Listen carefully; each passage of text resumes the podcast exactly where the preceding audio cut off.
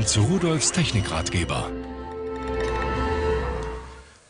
Der GH306 Video von Simulus ist ein Hubschrauber mit einer 3,5 Kanal Fernbedienung und einer eingebauten Kamera. Ich zeige Ihnen als erstes mal die Kamera. Die sitzt nämlich hier unten dran, da können Sie vielleicht die Optik erkennen.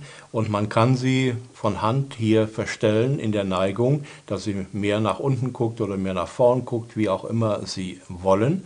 So, und da ist ein kleiner Sender eingebaut. Bisher hatte man solche Sachen in der Hauptsache, dass Sie auf eine Speicherkarte aufzeichnen konnten.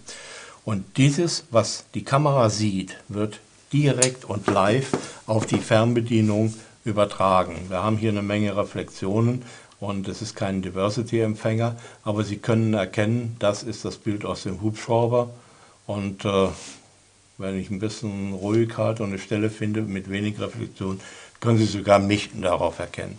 So, jetzt kann man das Bild, was wir hier auf dem kleinen Display haben, was direkt angebaut ist an die Fernbedienung, äh, hier oben auf eine Speicherkarte aufzeichnen die da drin ist. Bis zu 32 GB passen da rein. Ist eine VGA-Auflösung, also 640 x 480.